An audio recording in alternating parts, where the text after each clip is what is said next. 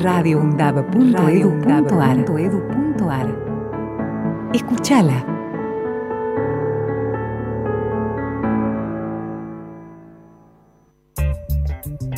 Los miércoles, desde las 15, De boca en boca está en la radio pública de la UNDAB. Vamos a tratar de darle pelea a todos los vientos, sobre todo a los que vienen de la derecha. Con la conducción de Néstor Mancini y todo el equipo.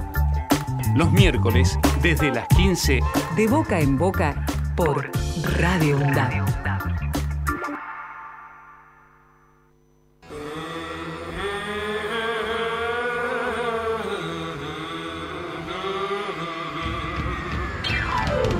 De boca en boca, los miércoles, desde las 15, por Radio UNDAP. Con la conducción de Néstor Mancini, Víctor Savitoski, Marcos Bralo y el aporte de María Teresa Andrueto, nuestra reconocida escritora. De boca en boca.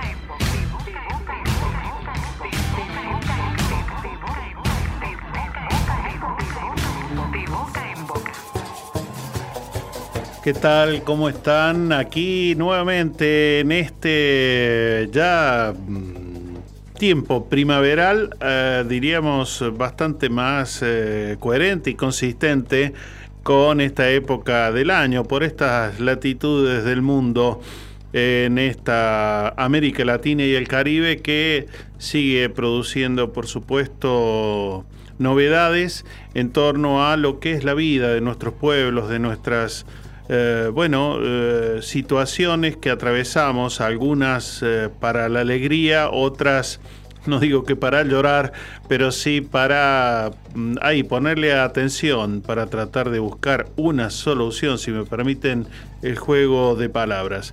Y nosotros que como cada miércoles nos acercamos para encontrarnos con vos y poder compartirte algún ramillete de esas noticias, de esas informaciones que por supuesto no puede faltar en ese ramillete lo que es la información de nuestras instituciones universitarias, de nuestra Universidad Nacional de Avellaneda y también lo que hacen algunas otras universidades colegas. ¿Desde dónde? Desde Radio UNDAP. ¿Y cómo lo hacemos? Con un equipo de trabajo que tienen los controles, como siempre, a Marcos Bralo, que en el equipo que viene conformando desde hace ya ocho años y un tramito, eh, lo producimos junto a Víctor Savitoski desde algún rincón de Quilmes, como siempre, desde otro lugar de nuestro país, desde Córdoba, María Teresa Andrueto y quien te habla, Néstor Mancini. También con el apoyo de mm, colegas que nosotros solemos decir son esos otros colaboradores, corresponsales que tienen una voz eh, y tienen una mm, algo que contar. Eso queríamos decir. Y vaya que desde las universidades tenemos mucho para contar de lo que se produce. Así que vamos a mm, hoy eh, hacer un paseo por La Plata. También nos vamos a ir nuevamente a Brasil. Vamos a andar también por algunos otros recorridos históricos con Víctor Savitoski y muchísima más información. Por eso te invito a que podamos compartir hasta las 17 esto que se llama De Boca en Boca. Leonardo Félix. Para la audiencia de Boca en Boca, eh, mis saludos como director ejecutivo de la Agencia Latinoamericana y Caribeña de Comunicaciones y nuestro apoyo también al programa radial que comunica, comunica con seriedad en un ámbito popular, tratando de ligar las noticias con la actualidad que nos compete y que nos compromete a todos y a todas. Un saludo muy grande. La trata nos afecta a todos. A través del engaño o rapto podés ser explotado sexual o laboralmente.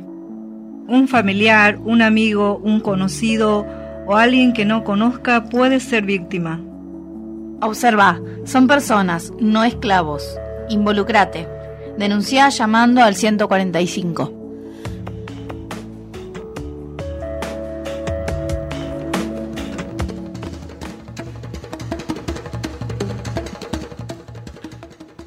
Te comento que en la Universidad Nacional de Avellaneda mm, se van a realizar las eh, quintas jornadas de la Tecnicatura Universitaria en Prótesis Dental a través del Departamento de Salud y Actividad Física.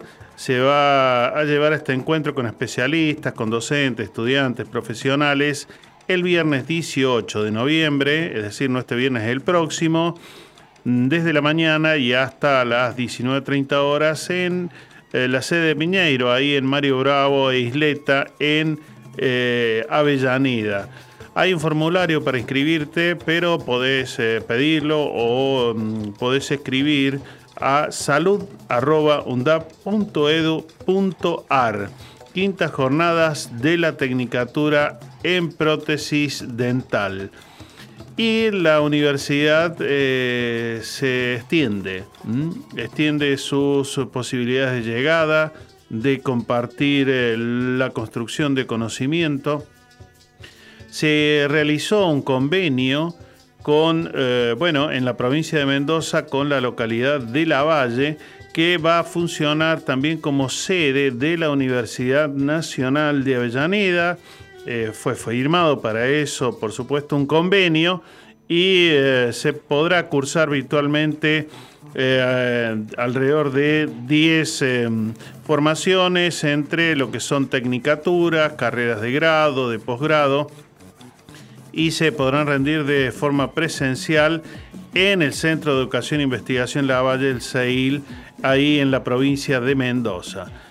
Eh, esta es, por supuesto, la posibilidad de que eh, los estudios superiores lleguen ahí donde no ha llegado antes y donde hay, como vos, como yo, como tantos y tantas, ganas de formarnos, de eh, hacerlo en alguna carrera y bueno, esa posibilidad entonces que está para que se pueda cursar. Por ejemplo, técnico en política, gestión y comunicación, también lo que tiene que ver con mantenimiento industrial del sector automotriz, que es una tecnicatura, la otra es en seguridad e higiene de la industria mecánica automotriz, eh, también gerencias de empresas, tecnicatura en intervención sociocomunitaria, bueno, una buena cantidad.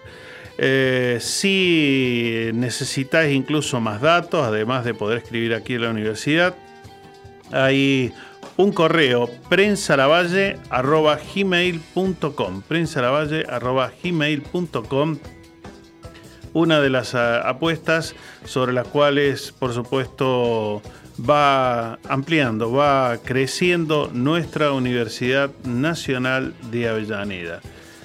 Y eh, para completar este primer tramito de noticias de nuestra universidad, mm, te comento que continúa abierta la inscripción a las carreras eh, para el año próximo. Y hasta el 2 de diciembre, falta menos que antes, como suele decir algún filósofo, así que no te duermas, se encuentra abierto el periodo de preinscripción online esto es el paso primero que tenés que dar para luego acercarte ya y traer una papeleta que siempre hay que entregar, bueno, fotocopia del DNI, si tenés ya un título previo, bueno, todo lo que ya sabes. Así que allí tenés eh, toda esa información en el portal de nuestra universidad www.undap.edu.ar o también incluso dentro del portal eh, podés ingresar a la pestaña de académica y ahí a preinscripción. Si no, lo que podés hacer es llamar al 54 36 75 21. 54 36 75 21. Acordate, podés cursar ya entonces el año que viene alguna carrera. Tenés tiempo para inscribirte hasta el 2 de diciembre. Radio UNDAB docentes, no docentes, estudiantes. Radio UNDAB. Voces universitarias. Escuchalas. Escuchalas. Voces universitarias. Radio UNDAB. Radio UNDAB. Radio UNDAB. Emisora universitaria multiplicando voces. Escuchalas.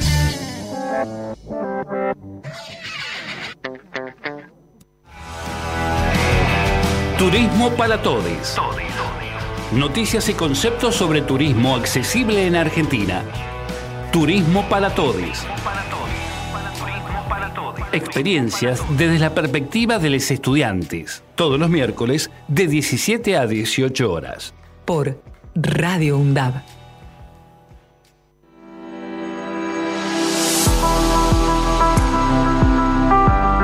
La Embajada Británica en Argentina promocionó una competición universitaria denominada ¿Por qué me gustaría conocer a mis vecinos de las Islas Falkland? Compartiendo el repudio a dicha convocatoria expresada por nuestro Consejo Universitario Nacional SIN, la red de radios universitarias nucleares en Naruna reafirma su compromiso con la causa Malvinas, su disposición a seguir trabajando para la construcción de la memoria e identidad de los y las ex combatientes y sus familias, además de la irrenunciable demanda de soberanía argentina en las islas del Atlántico Sur. Invitamos a las comunidades universitarias de todo el país a rechazar esta convocatoria que esconde en tono diplomático la legitimación de la usurpación colonial británica. Las Malvinas son territorio argentino.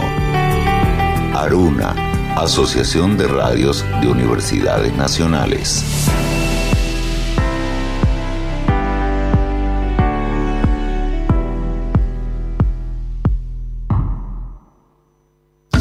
Estado del Tiempo y el Estado de Derecho. Un programa realizado por estudiantes y docentes de la carrera de abogacía de la Universidad Nacional de Avellaneda. Los jueves de 15 a 16 horas. El Estado del Tiempo y el Estado de Derecho.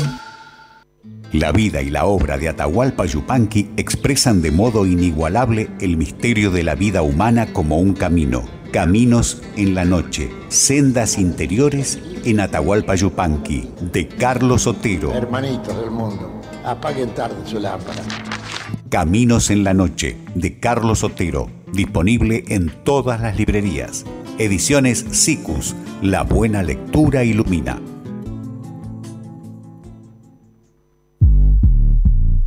Hacemos pie. Recorremos todos los paisajes de la ciudad de Avellaneda y los distintos escenarios barriales, con agenda propia. Hacemos pie, paisajes y escenarios, de lunes a viernes de 10 a 12 horas. Hacemos pie. Diario UNDAB. De lunes a viernes, de 9 a 10 de la mañana, realizamos un repaso por la actualidad universitaria en las voces de los protagonistas. Diario UNDAB. Entrevistas a referentes sociales, culturales y académicos. Diario UNDAB. De lunes a viernes, a las 9 de la mañana. Para cortar las noticias falsas y la desinformación, entérate de todo lo que hacemos en Radio UNDAB y UNDAB TV. Encontranos en Facebook, Twitter e Instagram como UNDAB Medios. Seguinos en YouTube. Suscríbete a UNDAB TV. Bájate la app de Radio UNDAB desde tu tienda de aplicaciones. Somos los medios de comunicación oficiales de la Universidad Nacional de Avellaneda. Otra comunicación para seguir en contacto con la actualidad y la comunidad universitaria. Después, no digas que no te avisamos. Matria. Territorios y sonidos de nuestra América. Un programa para escucharnos y reconocernos como pueblo de este continente en las diferencias que nos enriquecen. Conducen Casiana Torres, Walter Barrios y Héctor Olmos. Una coproducción de Radio UNDAP y Radio Nacional Folclórica FM 98.7. Matria, territorios y sonidos de nuestra América. Todos los jueves a las 17 horas. radioundab.edu.ar Voces universitarias. Escuchalas. radioundab.edu.ar Radio UNDAB. La voz de la comunidad universitaria de Avellaneda. Radio UNDAB. radioundab.edu.ar Escuchala. Como dicho al pasar lo estoy diciendo, como dicho al pasar mientras se pueda. Solo insisto en decirte y te pido lo pongas a favor en la cuenta. No elegimos quedarnos con los brazos cruzados ni esconder la cabeza. Elegimos jugarnos. Y es la gran diferencia. De boca en boca, por Radio UNDAP.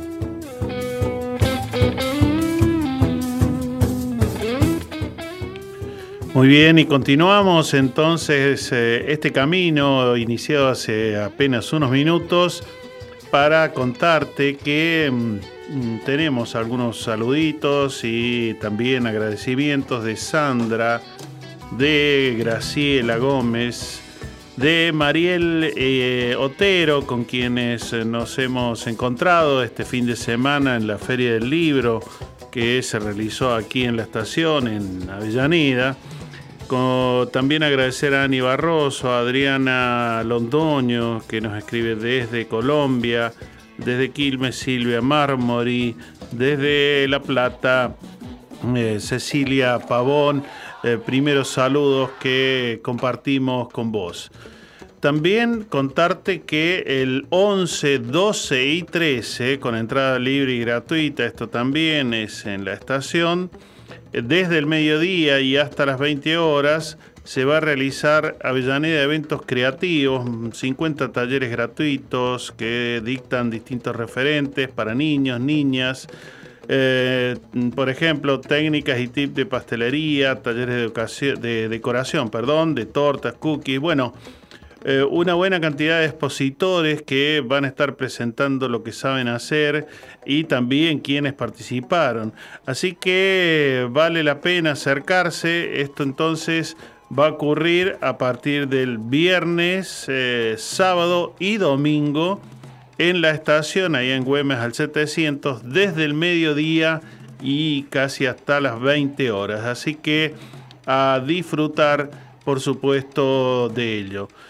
Y eh, simplemente contarte que hemos recibido un nuevo número del periódico con información de nuestra universidad y vamos a desarrollar luego del tema musical algunos eh, títulos que traen tapa estudiantes de escuelas secundarias que visitaron la ESPUNDAP 2022, también lo que tiene que ver con mm, el colectivo LGTB con discapacidad entre barreras y armarios, eh, por otro lado, lo que tiene que ver con temas de innovación, como es eh, el aire que respiramos, un proyecto que ha resultado premiado y que también queremos compartírtelo. Bueno, y hay más información, así que vamos al tema musical, luego continuamos desarrollando. Si te veo amor del otro lado, no voy a dudar. Todo lo que veo, más todo lo que siento. Si te veo amor del otro lado, yo voy a cruzar. Todo lo que tengo es todo lo que intento. Un carnaval, un río bravo, una calle en contramano, un hospital abandonado, la oscuridad corazón yo voy andando de tu mano.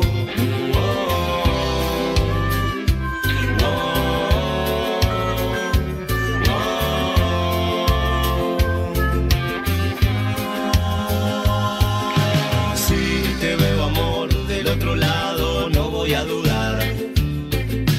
Todo lo que veo, más todo lo que siento. Si te yo voy a cruzar. Todo lo que tengo es todo lo que intento. Un temporal, un circo malo, una playa sin verano en espiral. Abandonado la claridad, de corazón yo voy andando de tu mano.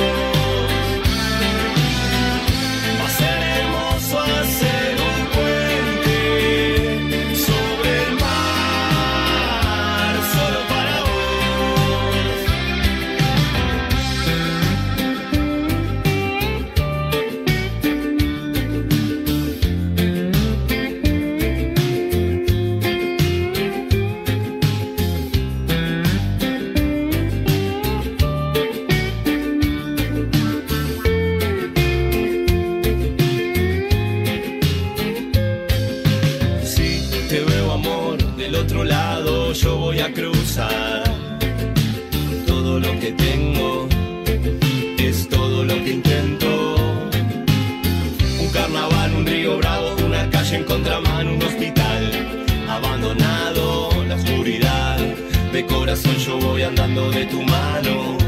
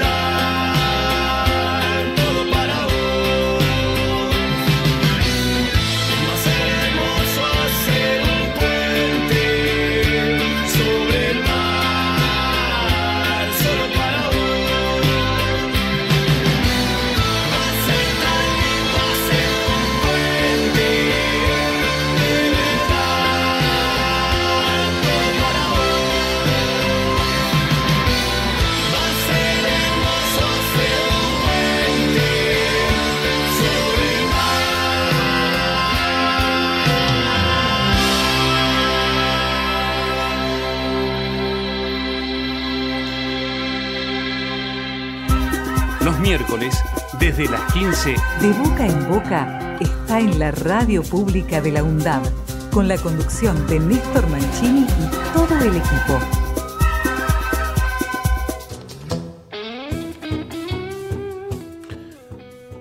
Seguimos con ustedes y te contaba recién que tenemos, eh, bueno, algunas eh, cuestiones para esta tarde, para compartir. Apenas en cinco minutos vamos a ir al primer contacto eh, de la tarde, en este caso con otro colega de la Universidad de Minas Gerais en Brasil, para poder seguir analizando lo que viene para la región a propósito del triunfo de Lula.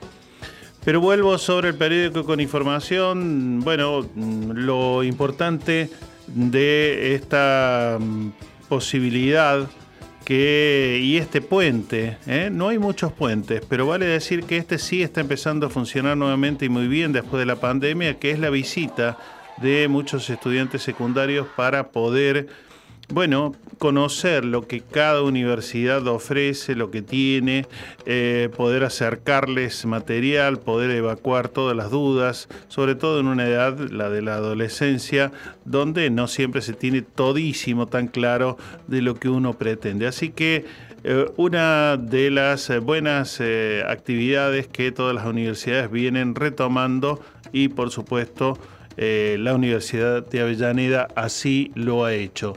Eh, vamos entonces un separador y vamos a ir a la charla que tenemos prevista para este momento.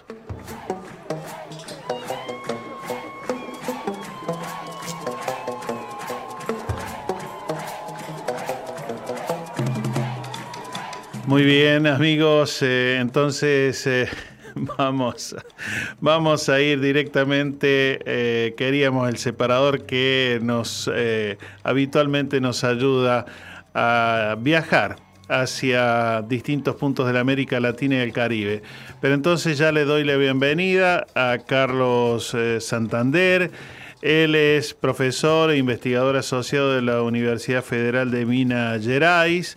Es doctor en sociología, también tiene un postdoctorado eh, y está especializado en estudios comparados sobre América Latina, cientista político. Eh, bueno, a través de otro colega muy querido de esa universidad, la oportunidad de tenerlo eh, hoy sí a Carlos Santander. Te habla desde aquí, desde Argentina, desde la radio de la Universidad Nacional de Avellaneda, Néstor Mancini. Carlos, ¿qué tal? Un gusto. Ma- eh, eh, Néstor, muchas gracias por la invitación. Eh, y claro, con la mejor disposición. Solamente para aclarar, soy de la Universidad Federal de Goiás. ah, de Minas Gerais, yo le cambié el nombre. Mira vos, eh, eh, efectivamente, qué buena la corrección. Sí. Estamos a, 700 kilómetros nada más. Sí, sí, sí, sí, pero no sé por qué. Mira, y eso que tengo aquí, eso ya por decirlo de memoria, te tengo en pantalla y, bueno, crucé, crucé ahí a, otra universidad. Perdón por el fallido. Bueno, Carlos, eh, por supuesto ya van algunos días desde lo que ha sido un momento importante, no tan solo para Brasil, siempre, bueno, Brasil no solamente por el tamaño geográfico, sino también por eh, otras eh, cuestiones que ha sabido construir, tiene un peso importante, ya sea para lo que significó aunque todavía le quede un poquitito de tiempo a la derecha con Bolsonaro, estar en el poder y el tipo de relación que entonces se empezaron a construir eh, para otras miradas, otros modos de pensar los países, la ciudadanía, las economías. Y ahora Lula que vuelve después de aquellos tantos atropellos que le ocurrió no solamente a él, a Dilma Rousseff, etcétera, hasta bueno, estar en la cárcel eh, inventando causas. Eh, no te voy a preguntar ya por los números, ya todos sabemos que ganó Lula, pero sí me gustaría que podamos analizar y tener tu mirada de eh, este Lula que ahora vuelve, que retoma, en este contexto tan cambiante que ha ocurrido en los últimos cinco o seis años, eh, qué es lo que eh, debería atender para Brasil, pero también pensando en la fuerza regional. Sí, mira, eh, es un desafío inmenso ¿no? que tiene Lula por cuenta de que durante cuatro años hubo una situación de prácticamente de, desmontaje ¿no? de lo que son las políticas públicas, entendidas estas como una tentativa racional ¿no? de implementar recursos públicos a fin de atender a, la, sociedad. Eh, y digo desde el punto de vista racional porque, carambas, eh, tanto en el Ministerio de Educación como en las políticas asociadas al medio ambiente, eh, a la economía, ¿no? hubo una serie de desatinos, ¿no? desajustes, desarticulaciones. ¿no? Entonces, recomponer todo eso va a significar un desafío en primer, ya prácticamente en el primero de enero. ¿no? Y después, obviamente, tiene que eh, generar una serie eh, de, de, traducir sus compromisos en campaña electoral, que claro, es una demanda muy importante ¿no? del segmento más vulnerable del país. ¿no? Se, ha, incrementado de forma significativa la pobreza, eh, así como también la situación ¿no? de vulnerabilidad en términos de seguridad alimentaria. vaya, todas las cuestiones este, vinculadas por ejemplo, también a la política, a la política social en, términos más generales. ¿no? Entonces, bueno, Lula viene eh, con, eh, en un contexto que si bien no tiene una mayoría expresiva en el Congreso, o sea, por lo menos eh, viene costurando, viene, viene este, manejando, diseñando ¿no? toda una, una, una, gran coalición ¿no? para, para recuperar el país ¿no? y, y, colocarlo en lo que se entendería ¿no? la normalidad. Mm.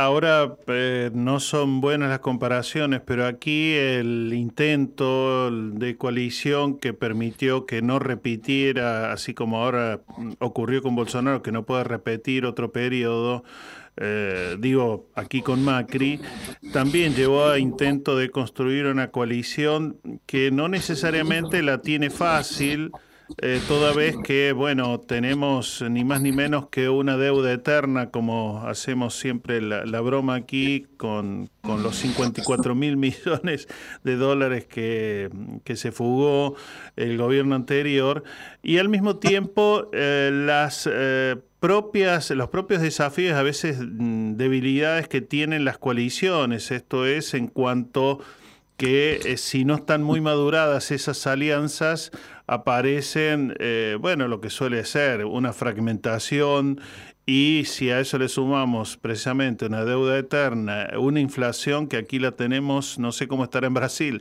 pero em, altísima, con una moneda muy devaluada, eh, hace que eh, tengamos eh, una ciudadanía que va hacia extremos, a veces votando a la derecha, a veces votando hacia lo que sería el progresismo, la izquierda. ¿Cómo lo evaluas vos? ¿Cómo lo ves? mira, en este caso, mira, el proceso decisorio, ¿no?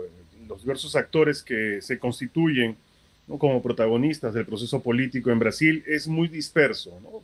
claro, por el tamaño continental del país eh, y también ¿no? por las características peculiares ¿no? de cada de los 27 estados ¿no? que, tiene, que tiene Brasil.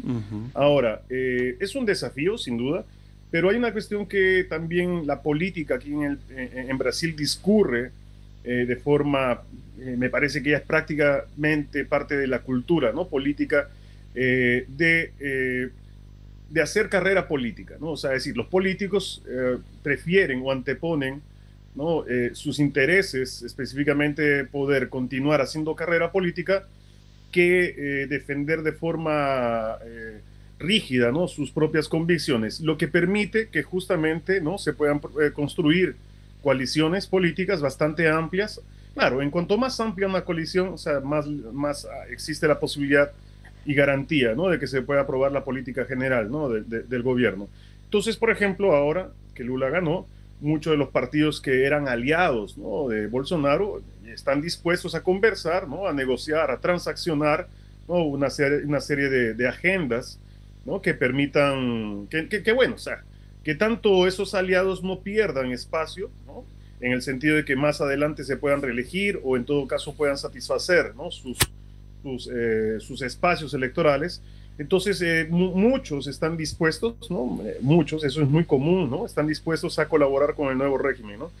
entonces, eso es una, una, ventaja, ¿no? Es una ventaja que, y que, claro, obviamente también depende de la habilidad del presidente, en el sentido de que, que busquen un, tono, un tono conciliador, o eh, que apunte específicamente también ¿no? a, la aprobación de una agenda que es realmente urgente ¿no? en el país. Por ejemplo, ahora se está buscando, inclusive antes de que Lula asuma el gobierno, se está buscando eh, aprobar en el Congreso, faltando más de un mes, ¿no? se está buscando aprobar en el Congreso de Brasil, en el Congreso Nacional, se está buscando aprobar este, una, una enmienda constitucional que permita que el próximo gobierno pueda distribuir 600 reales, que, que es más o menos 120 dólares, eh, eh, en términos de lo que es transferencia de renta para los sectores más vulnerables.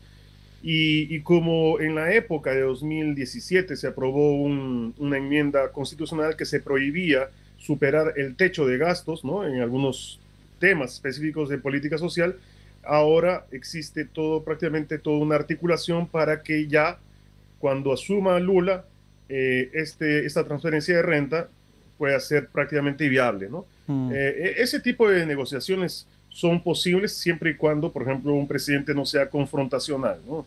que no busque polarizar. Lula es un, es un político eh, bastante, bastante sensato, ¿no? dada la heterogeneidad ¿no? que tiene el país. Mm. Entonces, busca, busca agregar ¿no? la mayor cantidad de, de, actores que puedan colaborar. ¿no?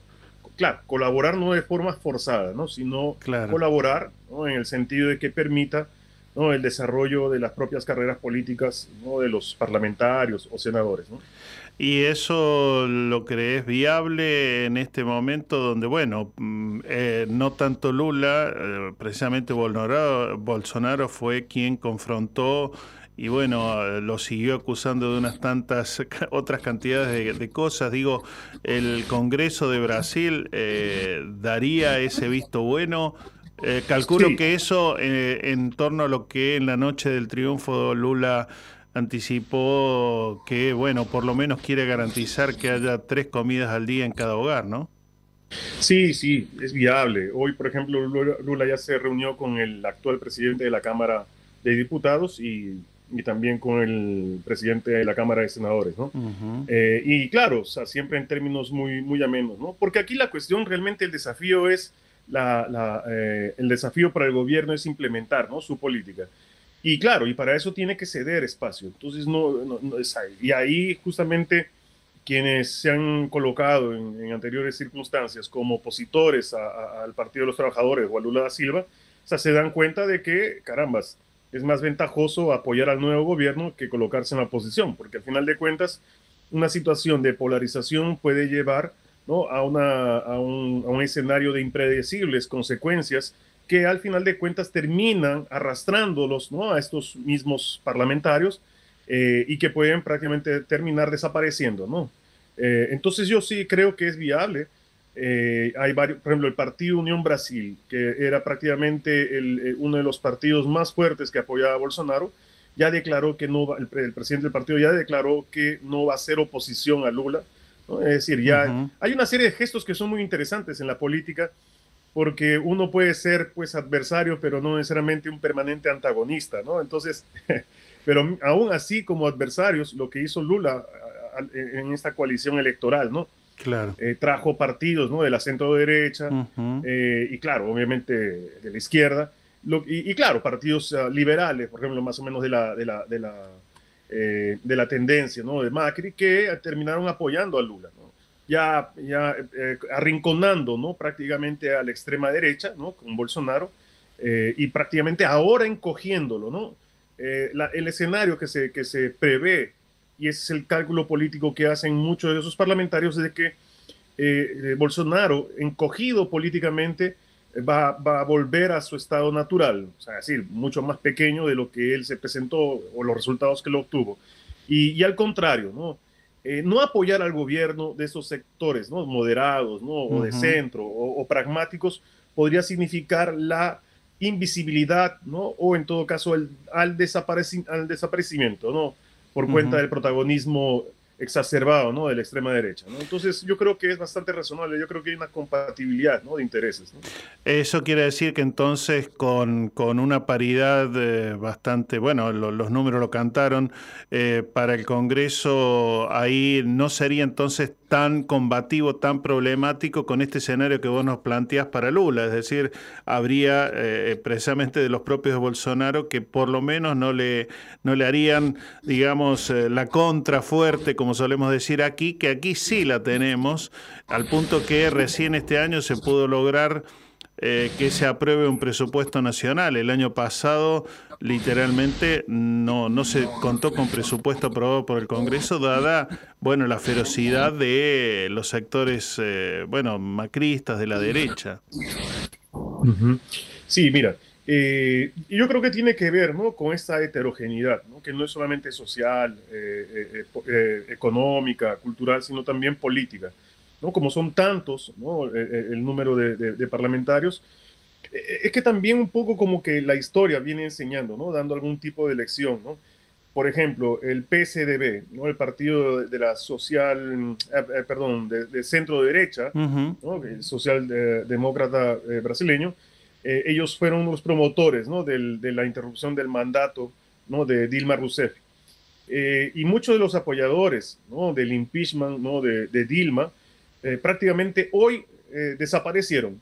O sea, en una situación de normalidad ellos estarían prácticamente presentes, ¿no? Pero claro, dada la fuerza y el protagonismo de, las, de la extrema derecha, hoy ellos están prácticamente invisibilizados. Entonces, eh, es preferible, ¿no? Por un cálculo racional, ¿no?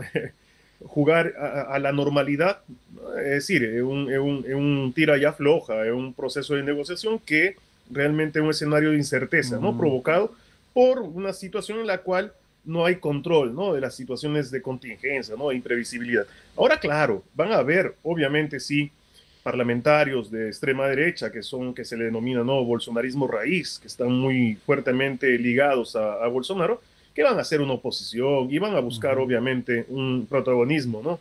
Eh, también, obviamente, para poder cohesionar su electorado, ¿no? Entonces, y, y, claro, y no hay que olvidar de que Bolsonaro no tiene partido, ¿no? No tiene partido. Claro. O sea, el partido que él eh, fue candidato, eh, aún todavía está por declarar, ¿no? O, o, o, si va a apoyar o no va a apoyar, pero por lo menos la mitad claro. de los 99 parlamentarios están dispuestos, perdón, la mitad, sí, exacto, uh -huh. o un poco más está dispuesto a simplemente hacer las paces con, con, con Lula uh -huh.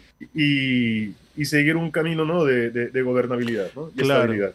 Carlos, ahora te llevo al plano regional. Eh, bueno, Lula no es el mismo Lula de aquella época donde estaba Néstor Kirchner, donde estaba Hugo Chávez. Eh, digo, eh, en este tiempo se puede repensar UNASUR, se puede repensar Mercosur.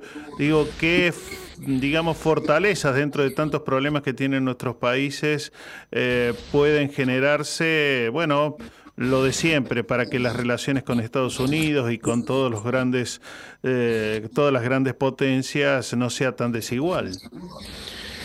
Sí, mira, eh, claro, la presencia de Brasil en el escenario internacional es muy importante, ¿no? Como un gran articulador.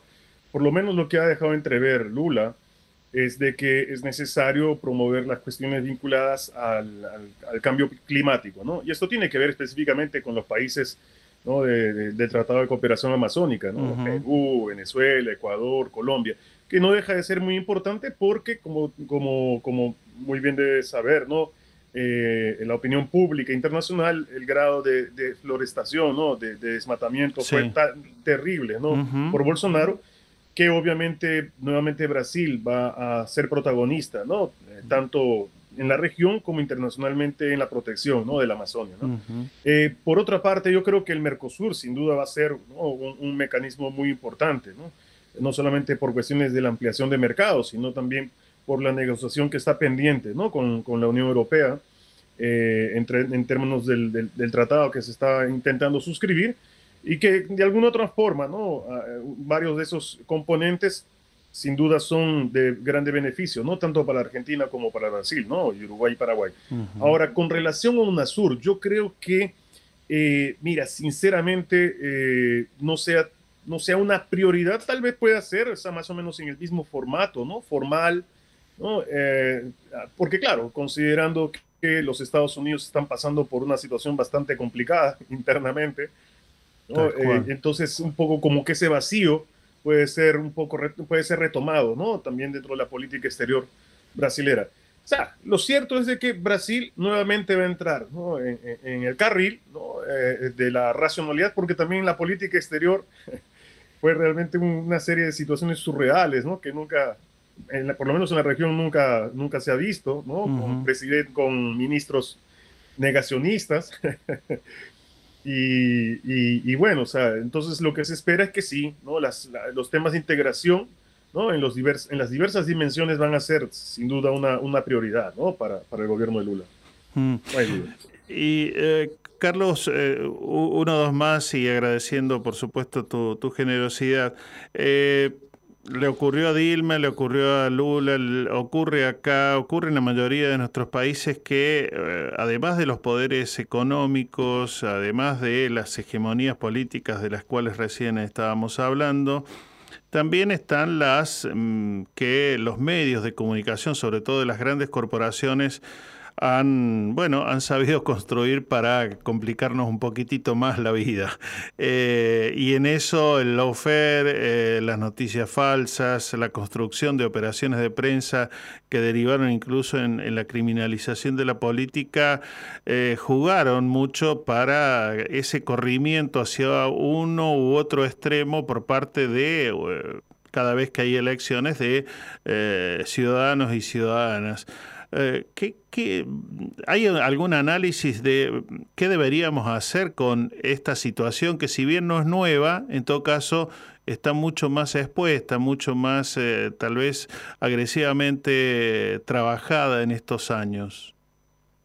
Mira, eh, el tema de los medios de comunicación es muy pertinente de ser colocado, sobre todo en un contexto en que Brasil estaba entrando dentro de un déficit democrático, ¿no?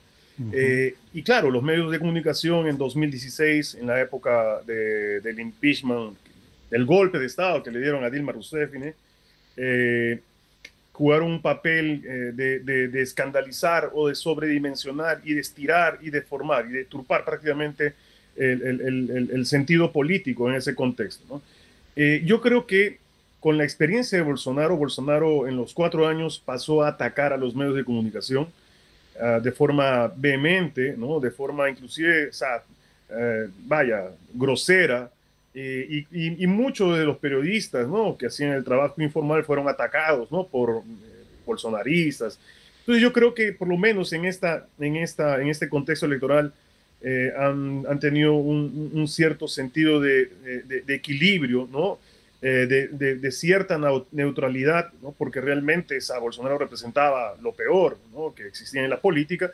Y, y, bueno, por lo menos han mostrado una cierta aparente ¿no? madurez porque al final de cuentas lo que está en juego es la democracia, ¿no? Y si no se sustenta la democracia en términos eh, de, ese juego regular, ¿no? En la que se garantizan las libertades, eh, obviamente que los medios de comunicación van a sufrir directamente, como por ejemplo sufrió, sufrió durante cuatro años, ¿no? El embate constante, ¿no? El ataque agresivo eh, a los medios de comunicación. hay una cuestión asociada al fake news que por lo menos esta elección deja una lección muy importante para América Latina que tiene que ver sobre el papel que tienen las instituciones electorales en el combate eh, en oportuno ¿no? de las fake news, intentando eh, evitar la propagación de mentiras. ¿no? En Brasil los, las fake news son, es crimen. Eh, y eso también un poco como que retardó la diseminación de mentiras con relación al adversario, en este caso Lula, y se prácticamente y contribuyó para que de alguna otra forma el proceso electoral haya sido bastante no decir parejo, pero sí por lo menos eh, con una cierta paridad de armas, ¿no? Eh, entonces, los adversarios se confrontaron, pero sin que uno juegue de forma tan sucia que eh, prácticamente haya desnaturalizado o haya tornado ¿no? el proceso electoral como ilegítimo. Entonces, yo creo que son, son, son cuestiones que son importantes. La prensa, ¿no? los medios de comunicación tienen que reflexionar al respecto de los de lo que esperan, ¿no? En términos de lo que es democracia, ¿no? Incentivar movimientos de extrema derecha, ¿no? Puede resultar realmente en, eh, eh, en, apostar, ¿no? Por aquellos que van a terminar ejecutando, ¿no? A la propia prensa. Y eh, la diseminación de, fake news es un papel que no solamente le, le corresponde, ¿no? A, a, las instancias electorales, sino también, ¿no? A los, a los medios de, comunicación, ¿no? Buscando asentar o afirmar, ¿no? Por lo menos eh, desmentir ¿no? lo que sucede en la política nacional. ¿no? Ya, eh, Carlos, eh, ¿cuánto tiempo llevas ya en, en Brasil? Ya 22 años. Ajá, bueno. Pero calculo que siempre estarás atento a lo que ocurre en tu país natal, en Perú, ¿no es cierto? Sí, sí, claro, claro. Entonces, esa va a ser la excusa para una próxima charla, porque también hay Castillo no la tiene fácil, ¿no? Ah, así que eh, nosotros desde aquí, desde la Universidad Nacional de Avellaneda, te agradecemos enormemente estos minutos que nos has brindado como para poder acercarnos, entender un poquito mejor eh, y poder brindar, bueno, eh, un análisis eh, más probado, más fundado, que es el que nos has compartido este rato. Así que va un abrazo grande aquí desde Avellaneda, desde Buenos Aires. Muchas, muchas gracias, Néstor, y un gran, un gran abrazo a todos los oyentes. Hasta pronto será entonces. Vale, un abrazo. Todas nuestras producciones las podés volver a escuchar en debocaenboca.wordpress.com.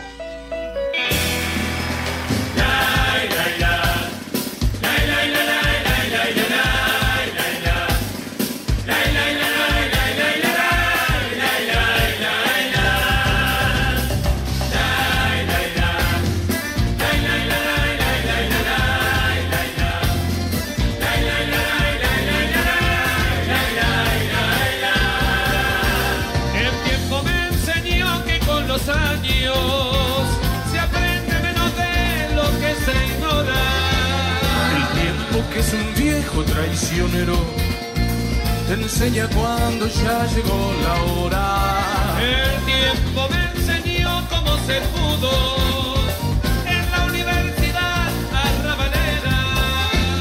Con la verdad prendida en una esquina, igual que un farolito en la vereda.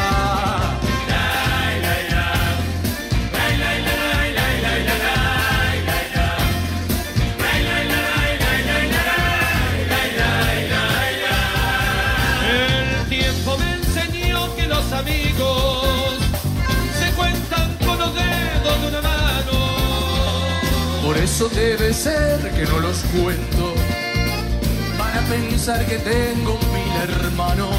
El tiempo me enseñó que los traidores se sientan en la mesa a tu costado. Y el hombre que te da la puñalada comparte el pan con esas mismas manos. ¡Ja!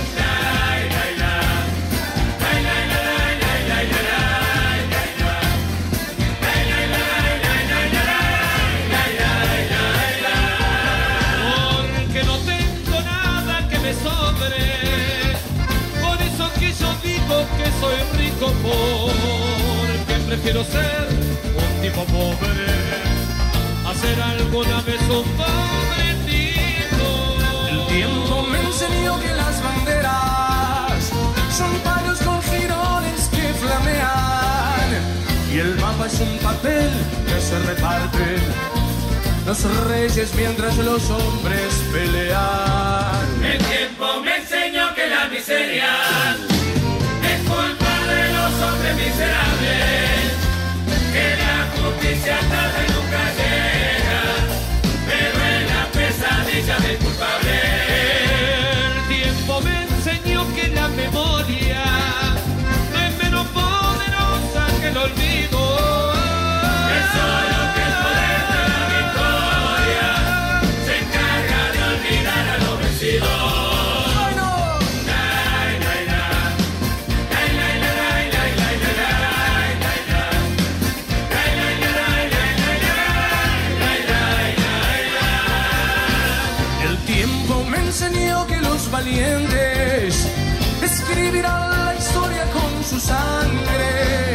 pero la historia escrita de los libros se escribe con la pluma del cobarde. El tiempo me enseñó que desconfiara de lo que el tiempo mismo me ha enseñado. Por eso a veces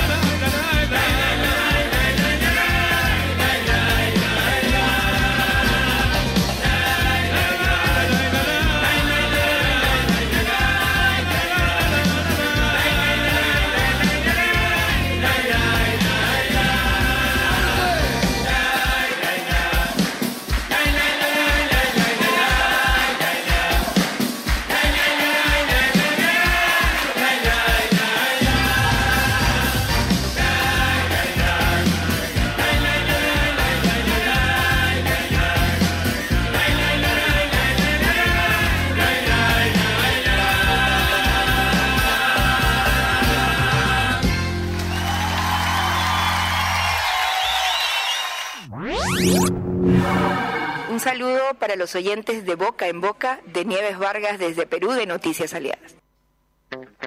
Radio UNDAB. Docentes, no docentes, estudiantes. Radio UNDAB. Voces universitarias. Escuchalas. Escuchalas. Voces universitarias. Radio UNDAB. Radio UNDAB. Radio UNDAB. Emisora universitaria multiplicando voces. Escuchalas.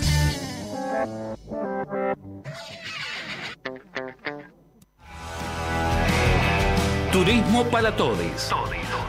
Noticias y conceptos sobre turismo accesible en Argentina. Turismo para todos. Experiencias desde la perspectiva de los estudiantes. Todos los miércoles de 17 a 18 horas. Por Radio UNDAB.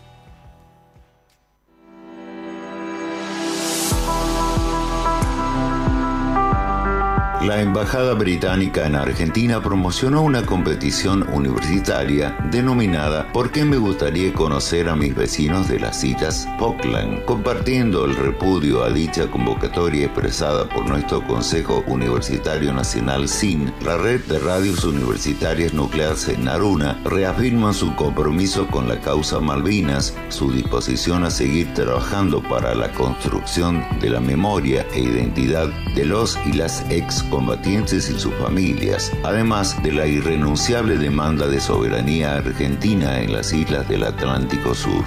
Invitamos a las comunidades universitarias de todo el país a rechazar esta convocatoria que esconde en tono diplomático la legitimación de la usurpación colonial británica. Las Malvinas son territorio argentino. Aruna, Asociación de Radios de Universidades Nacionales.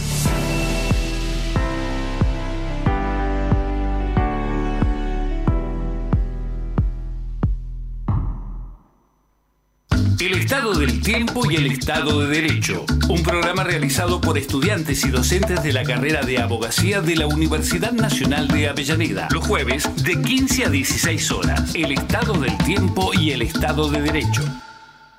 La vida y la obra de Atahualpa Yupanqui expresan de modo inigualable el misterio de la vida humana como un camino. Caminos en la noche, sendas interiores en Atahualpa Yupanqui, de Carlos Otero. Hermanitos del mundo, apaguen tarde su lámpara. Caminos en la noche, de Carlos Otero, disponible en todas las librerías. Ediciones SICUS, la buena lectura ilumina.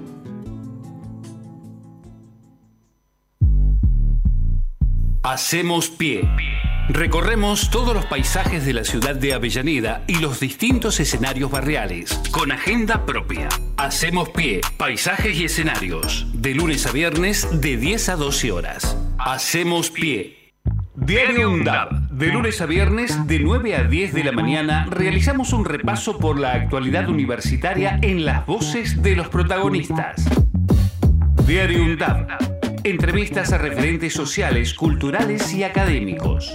Diario UNDAB, de lunes a viernes a las 9 de la mañana. Para cortar las noticias falsas y la desinformación, entérate de todo lo que hacemos en Radio UNDAB y UNDAB TV. Encontranos en Facebook, Twitter e Instagram como UNDAB Medios. Seguinos en YouTube. Suscríbete a UNDAB TV. Bájate la app de Radio UNDAB desde tu tienda de aplicaciones. Somos los medios de comunicación oficiales de la Universidad Nacional de Avellaneda. Otra comunicación, para seguir en contacto con la actualidad y la comunidad universitaria. Después, no digas que no te avisamos. Ejerce tu derecho a la comunicación, de boca en boca. Los miércoles, desde las 15 por Radio UNDAB.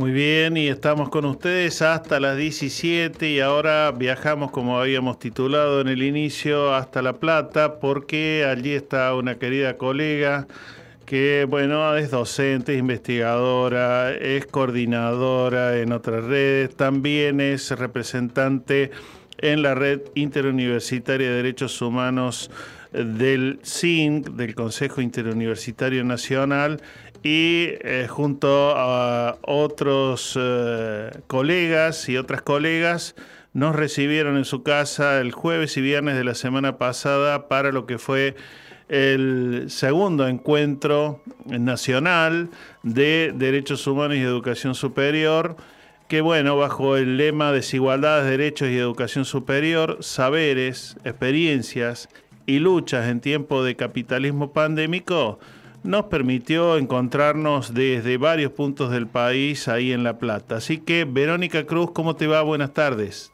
Hola Néstor querido, ¿cómo estás? ¿Cómo está toda la audiencia por acá? Muy bien, trabajando.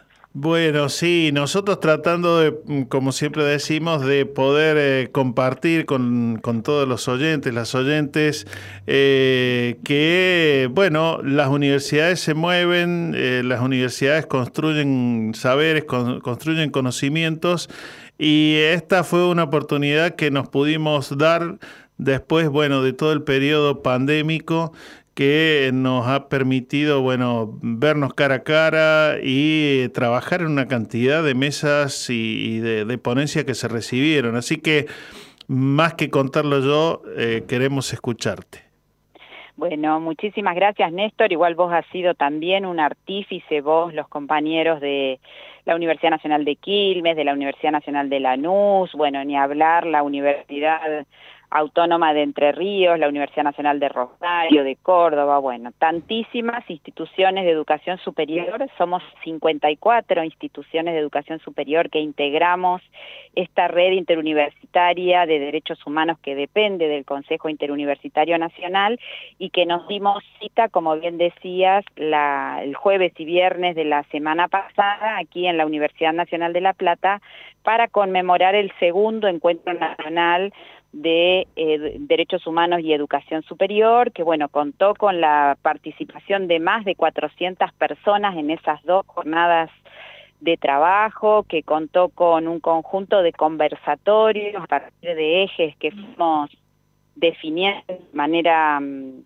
federal y participativa y que también contó con el desarrollo de 44 mesas temáticas donde socializamos una cantidad enorme de producciones que cada equipo de docentes, investigadores y extensionistas vienen desarrollando en cada una de sus universidades a lo largo y ancho de nuestro país. Mm.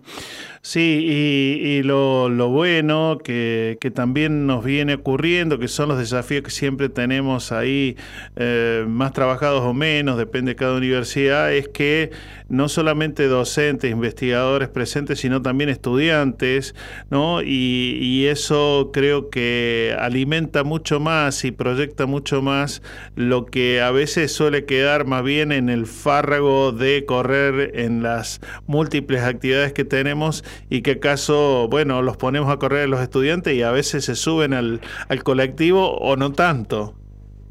Sí, bueno, qué sé yo, para nosotros, por ahí con la referencia que tenemos en la Universidad Nacional de La Plata, siempre el movimiento estudiantil ha sido un dinamizador histórico, podríamos decir, desde la reforma del 18 para aquí. Tal cual es una característica de la educación superior en nuestro país, ese dinamismo que le, que le pone a la universitaria el propio movimiento estudiantil y estuvieron, como bien decís, muy presentes también en, en este encuentro, compartiendo pósters que narran experiencias construidas en los diferentes lugares de pertenencia y, también participando activamente de los debates y de las mesas con, bueno, con sus ideas, con sus preocupaciones y con, y con sus propuestas vinculadas todas al, al extenso y complejo campo de los derechos humanos en, nuestras sociedades contemporáneas, a, las preocupaciones también que, suscitan a partir de las violencias contemporáneas, de las situaciones que vulneran derechos de los grupos más desfavorecidos de nuestra sociedad. Me parece que fueron dos jornadas de profundo debate político y académico eh, muy necesarios en este en este contexto histórico digo no un tiempo como bien decía el título del encuentro de, capitalismo pandémico donde esa experiencia inédita y fuertemente disruptiva de la pandemia bueno nos obliga como como universidad pública como institución educativa a producir reflexiones desde un pensamiento crítico y situado que no se resigne a, a naturalizar las desigualdades y las violencias, ¿no? Sí, en ese sentido, digo, hubo tanto, pero tal vez eh, resaltar un, par de, ejes, ¿no? Hacia un lado y hacia el otro de lo que nos acabas de comentar.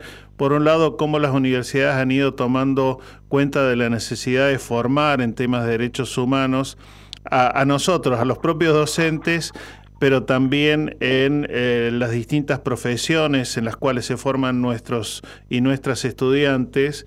Y por otra parte, eh, lo que decías que también nos preocupa, cómo abordar temas que muchas veces están vinculados a precisamente lo que hacemos mucho en las universidades, también a la construcción de discurso y analizar eh, todo lo que es los discursos de odio, discursos de racismo, bueno, un poco lo que fue una de las últimas mesas que estuvo tan potente ahí con, con varios de los invitados e invitadas.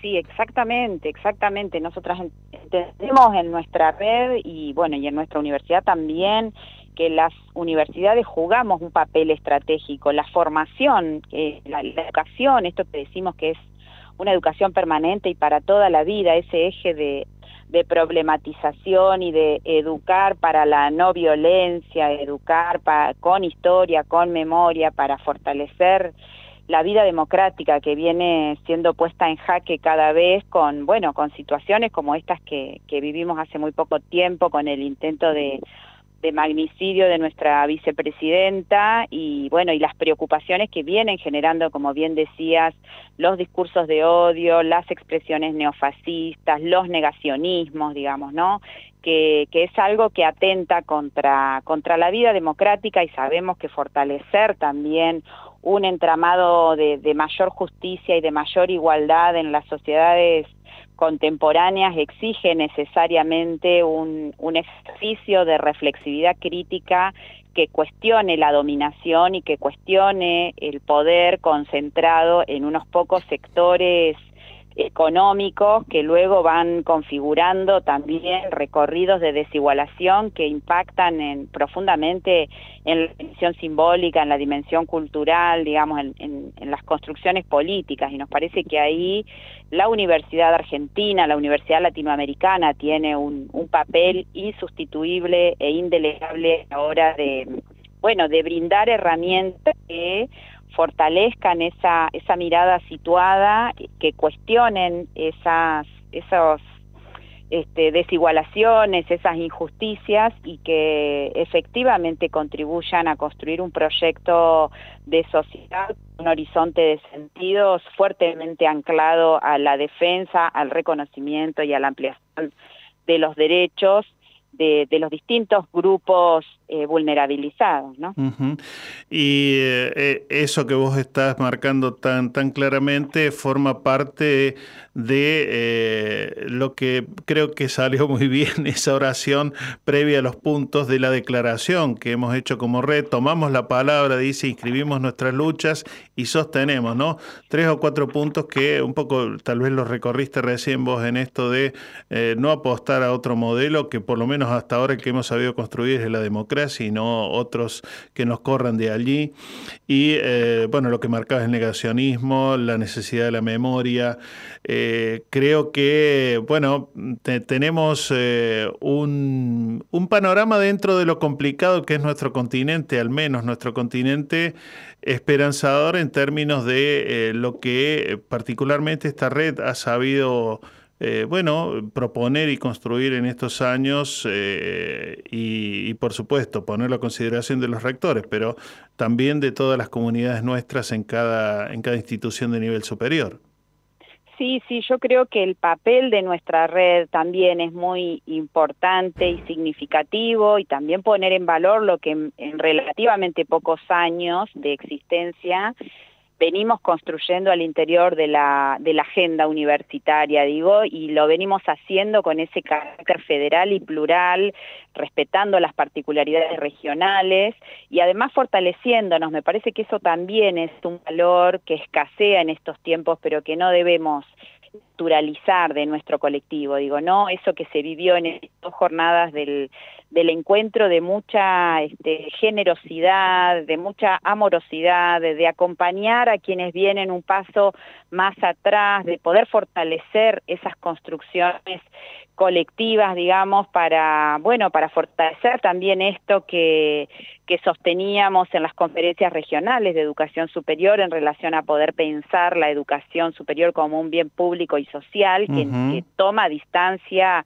de, de posicionamientos vinculados a la mercantilización o a pensar la educación superior solo para unos pocos. Digo, eso nos parece que es una decisión política del orden de los fundamentos de nuestro, de nuestro trabajo que permanentemente la retroalimentamos y la volvemos a colocar, tal como vos decías, en ese, en ese documento de cierre que construimos colectivamente y que, bueno, también tiene una relevancia sustantiva si pensamos que estamos ya muy próximos a cumplir 40 años de la recuperación de la vida democrática en nuestro país, pero también si algo nos ha enseñado la, la historia reciente es que los derechos se disputan, se conquistan y, y se luchan todo el tiempo, uh -huh. que no es que una conquista está dada de una vez y para siempre, con lo cual eh, ese, ese trabajo lo aprendemos de mirar la la eh, experiencia ejemplar del movimiento de derechos humanos, de las abuelas, de las madres, de los hijos,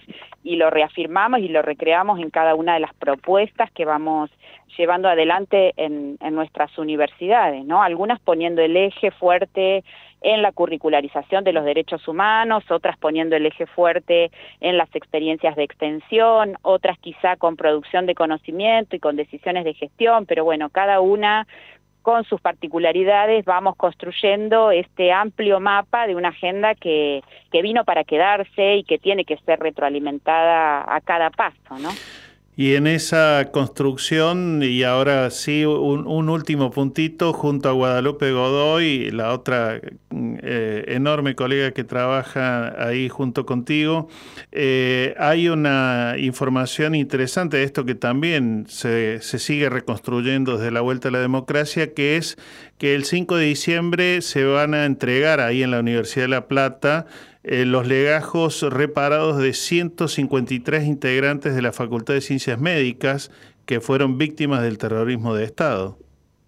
Sí, ese es un acto para, no, para nuestra comunidad universitaria y para la sociedad de La Plata, diríamos, La Plata, Berizo y Ensenada, que nos pensamos como, como región arrasada por los efectos del genocidio y particularmente en nuestra casa de estudios la Facultad de Ciencias Médicas es la que mayor cantidad de personas detenidas, desaparecidas y asesinadas tiene eh, a partir del accionar de las fuerzas de seguridad y de las fuerzas militares de aquella época que como hemos inscrito ya en nuestra memoria institucional, no arranca en marzo del 76, sino el 8 de octubre de 1974 eh, con el asesinato de Hachem y Miguel, que eran dos trabajadores no docentes de nuestra Universidad Nacional de La Plata, uno de ellos con incluso con un cargo de, de, gestión importante en ese momento en la universidad, y cómo ese terrorismo implantado en la sociedad y particularmente en nuestra universidad vino, digamos, a, a desterrar un proyecto de universidad que se estaba construyendo con un fuerte anclaje nacional y popular, digamos. Entonces, en este en esta política sostenida de memoria y reparación, cada uno de estos actos tiene para para nuestra institución una importancia fundamental por un lado, porque la universidad repara y eso para quien recibe la documentación, los legajos reparados de sus familiares o de sus allegados, es un acto de justicia que se produce eh, muchos años después, varias décadas después, digamos, como son los procesos de la memoria que no se corresponden con, un, con una evolución lineal, digamos, o cronológica, y eso es muy importante señalarlo, pero a la misma vez nosotras también siempre decimos que poder reparar y poder fortalecer esta política también reafirma el horizonte de sentidos de la universidad que hoy queremos construir a 40 años de la conquista democrática, ¿no? Y que toma una distancia sustantiva y en una radical oposición a lo que hizo la universidad intervenida durante la dictadura, ¿no? Así que seguiremos entonces eh, profundizando y echando raíces de, bueno, con, con, estas estrategias y estas apuestas que vos eh, nos fuiste clarificando y bueno, enumerando. Verónica Cruz, Universidad Nacional de La Plata, Guadalupe Godoy, ahí con tu colega y todo el equipo. Enorme agradecimiento que, bueno, hayas estado unos minutos aquí en, en la radio de la Universidad Nacional de Avellaneda. Sí, bueno, muchas gracias a vos, Néstor, y esto que no quería olvidarme, que la mencionaste a Guadalupe, claro, Guadalupe es nuestra directora de políticas de memoria y reparación y es quien ella con su equipo permanentemente viene motorizando la búsqueda, porque detrás de cada acto de reparación hay también meses y meses de trabajo y de investigación para poder justamente construir eh, de esos pedacitos de relatos que, que, bueno, que el terrorismo de Estado intentó borrar. Así que, por supuesto, también un, reconocimiento y un orgullo tenerle en mi equipo de trabajo. Tal cual, trabajo, trabajo serio y, calculo doloroso y a la vez amoroso. ¿no? El, el, poder reconstruir eso. Bueno, un abrazo enorme, Verónica. Hasta pronto. Un gusto. Gracias a ustedes. Hasta pronto, Néstor. Todas nuestras producciones las podés volver a escuchar en debocaenboca.wordpress.com.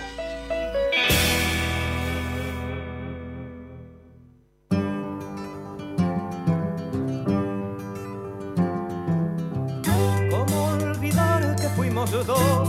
recorriendo el valle sin temor, que de tu mano dibujé mi barrilete de color.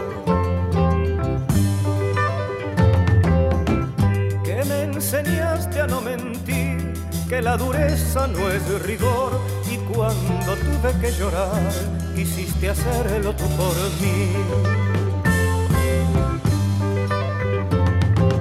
Padre, no tengas miedo, si se te achica el cielo, yo tengo un horizonte de remansos para ti.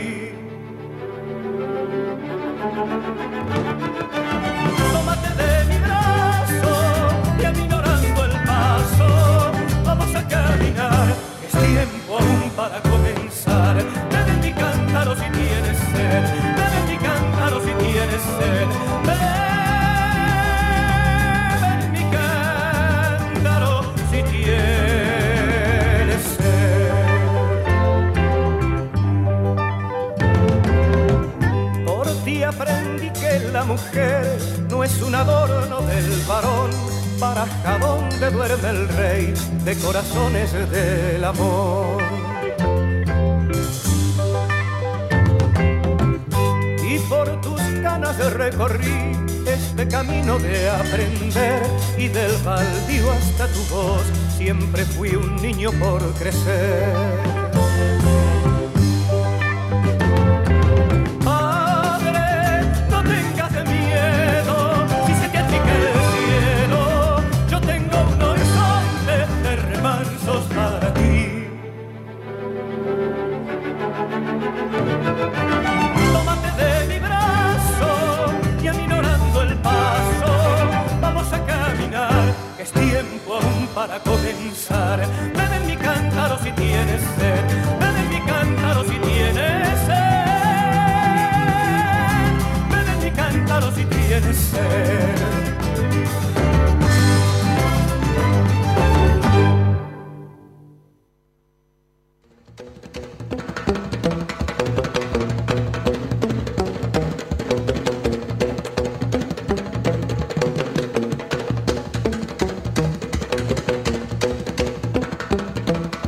Seguimos con ustedes hasta las 17. Esto es de boca en boca, ¿eh? No te vayas.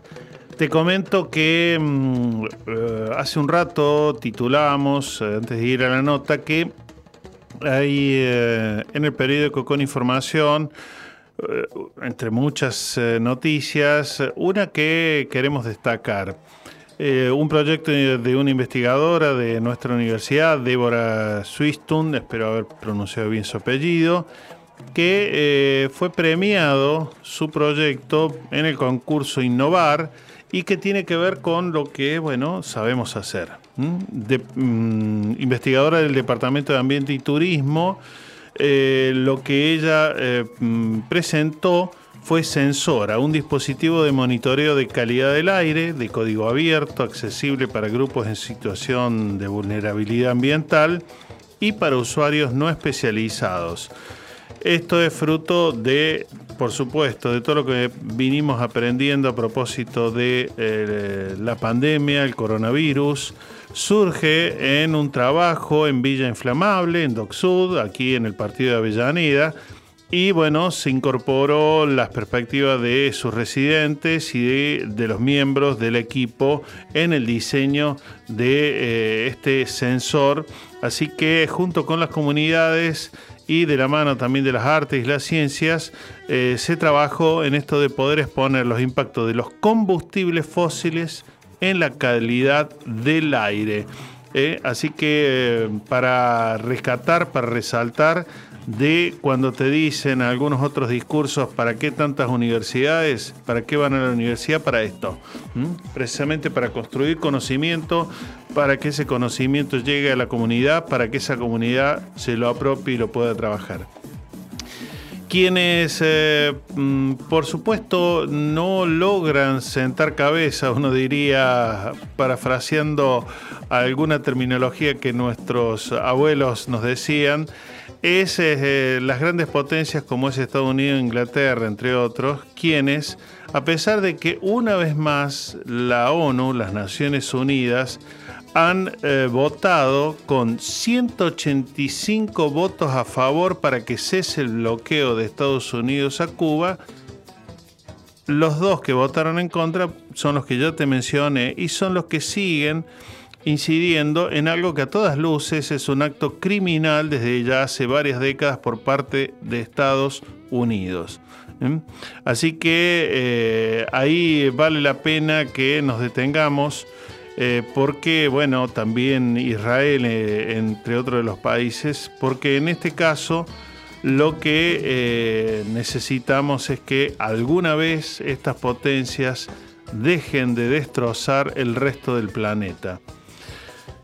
Pero vuelvo al planeta Avellaneda y el planeta Avellaneda, la universidad tiene una propuesta para mañana a las 6 de la tarde aquí en la sede de España, 350, la sede, eh, digamos, en la que nació nuestra Universidad Nacional de Avellaneda, en el aula 10 Héroes de Malvinas. Se va a llevar a cabo un debate abierto sobre fake news, comunicación y ciudadanía Así que ahí eh, este panel va a estar eh, integrado por la diputada nacional Gabriela Pedrali, que impulsa un proyecto de ley en torno a lo que necesitamos inmediatamente, eh, bueno, trasladar al Congreso para que todos los discursos de odio, todo lo que tiene que ver con noticias falsas, no siga prosperando irresponsablemente. Junto a ella va a estar eh, Roberto Caballero, periodista, también Nahuel Sosa, analista político, y eh, Mauro Bricio, que es autor de ese proyecto de ley. Mañana entonces, 6 de la tarde, aquí en la sede de España 350, en el aula 10, Héroes de Malvinas, la charla debate sobre fake news, comunicación y ciudadanía. Amigos, soy Rolando Pérez de Lima, Perú, profesor de la Pontificia Universidad Católica del Perú. Un saludo especial para mis amigos de la, de la radio de la Universidad Nacional de Avellaneda y del programa De Boca en Boca. Un placer estar con ustedes, saludarlos desde aquí, desde esta querida tierra peruana. Agradezco a mi amigo Néstor Mancini por darme esta oportunidad de poder compartir con ustedes este momento y animarles a seguir trabajando porque tengamos una patria latinoamericana, argentina, la que todos podamos disfrutar de la vida plena, disfrutar de una sociedad en la que nuestros derechos sean realmente respetados y nuestra dignidad sea valorada. Cuando los medios concentrados, sea de la Argentina, sean de México, sean de Brasil, sea Televisa, sea Azteca, o sea Regi Globo, o sea la porquería esa de revista bella que tienen los brasileños, me trate bien, voy a decir me estoy equivocando. Raúl Eugenio Zaffaroni, ex ministro de la Corte Suprema de Justicia Argentina. Mirar, ver y registrar es el título que mm, lleva a cabo la propuesta de fotoperiodismo que se empieza a poner a partir de hoy y hasta fin de mes aquí en la sede de España 350 trabajos realizados por estudiantes eh, de periodismo y que eh, creo que vale la pena acercarnos a ver qué mirada nos ofrecen sobre los hechos que ocurren en nuestra sociedad y que deben ser, por supuesto, también apreciados, tienen que ser analizados y tienen que despertar algo en el lector, en este caso en el eh, quien se acerca a la información. Muchas veces tan solo precisamente por eso, por una foto. Así que esta muestra, mirar, ver y registrar, es una mirada fotográfica polifónica de Argentina, por supuesto, y desde el periodismo. Voy con otra información que tiene que ver con eh, lo que hace un ratito comentábamos eh, más que un ratito no, lo que les quería comentar, perdón el furcio, que es que ha tenido una interesante repercusión el diálogo que tuvimos la semana pasada con Atilio Borón, a propósito precisamente de lo que hoy también completamos en el análisis con Carlos Santander, esto de eh, el cambio de timón que también se produjo en Brasil y que va mostrando que las derechas o los gobiernos absolutamente conservadores y que vienen a vulnerar toda clase de derechos que pueden, eh, se les pone freno. Es decir, hay una cierta parte de las ciudadanas y los ciudadanos de nuestros países que van apelando a la memoria y no van cometiendo los mismos errores. Así que también agradecidos eh, por esta repercusión y algunos comentarios que nos han hecho llegar eh, bueno, escuchas y también oyentes de nuestro sitio en Face de Boca en Boca. Radio UNDAB. Docentes, no docentes, estudiantes. Radio UNDAB. Voces universitarias. Escuchalas. Escuchalas. Voces universitarias. Radio UNDAB. Radio UNDAB. Radio UNDAB emisora universitaria multiplicando voces. Escuchalas.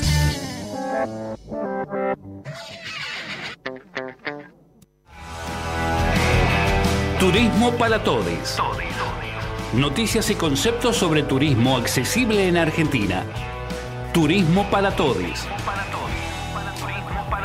Experiencias desde la perspectiva de los estudiantes. Todos los miércoles de 17 a 18 horas. Por Radio UNDAB.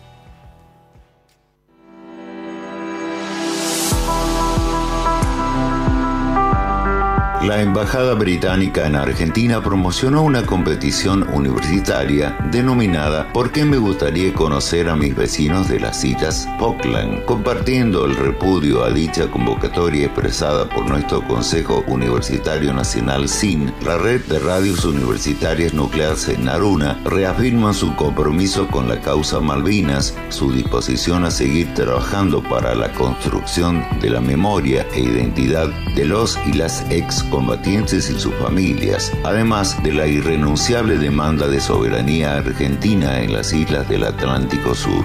Invitamos a las comunidades universitarias de todo el país a rechazar esta convocatoria que esconde en tono diplomático la legitimación de la usurpación colonial británica. Las Malvinas son territorio argentino.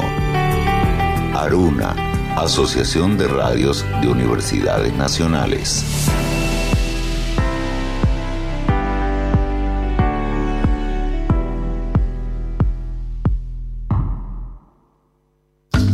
Estado del Tiempo y el Estado de Derecho. Un programa realizado por estudiantes y docentes de la carrera de abogacía de la Universidad Nacional de Avellaneda. Los jueves de 15 a 16 horas. El Estado del Tiempo y el Estado de Derecho. La vida y la obra de Atahualpa Yupanqui expresan de modo inigualable el misterio de la vida humana como un camino. Caminos en la noche, sendas interiores en Atahualpa Yupanqui, de Carlos Otero. Hermanitos del mundo, apaguen tarde su lámpara. Caminos en la noche, de Carlos Otero, disponible en todas las librerías. Ediciones SICUS, la buena lectura ilumina.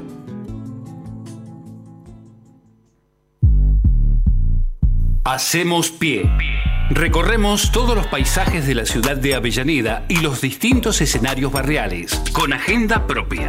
Hacemos pie, paisajes y escenarios, de lunes a viernes de 10 a 12 horas. Hacemos pie.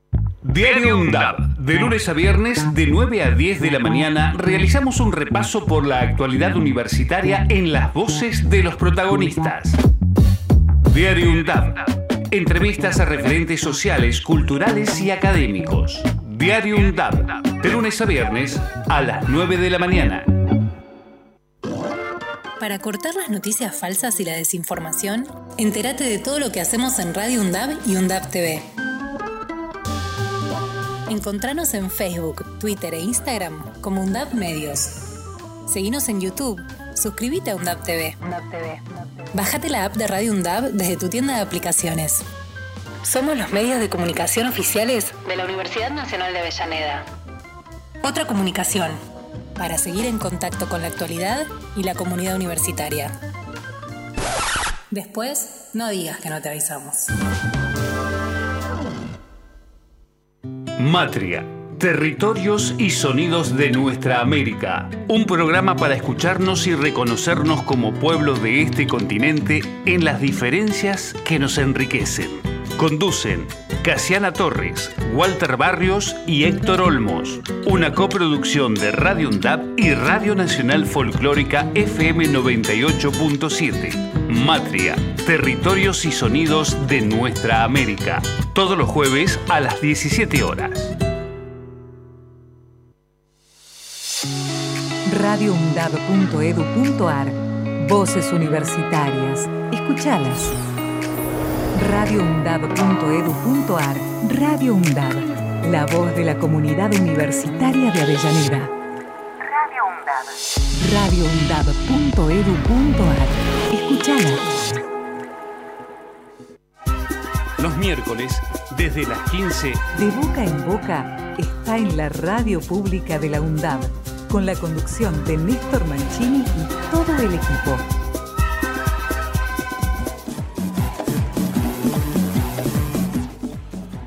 Continuamos hasta las 17. Unos 500 centros de salud de todo el país se van a abastecer con energía renovable. Esto a través de un proyecto de energías renovables en mercados rurales. eh, ha permitido que el Estado Nacional eh, adjudique paneles destinados a casi 500 establecimientos sanitarios que están distribuidos en 13 provincias. Esto de alguna manera va a ayudar a que más de 40.000 argentinos que habitan en eh, ciudades de eh, las provincias que voy a mencionar, eh, bueno, tengan esa mm, posibilidad de que no tengas, por ejemplo, los inconvenientes que más de una vez ocurren, si uno piensa en Edesur, para no irnos lejos, o la necesidad ya hace rato de haber naturalizado que tenés que tener un equipo electrógeno. Bueno, Córdoba, Tucumán, Jujuy, Salta, Santiago del Estero, Catamarca, La Rioja, Chaco, Misiones, Río Negro, Neuquén, Chubut, Santa Cruz, eh, van a recibir entonces este aporte que empieza a modificar lo que desde hace tantísimo tiempo eh, traemos como, como normal, como natural, las energías no renovables por estas que incluso son más saludables.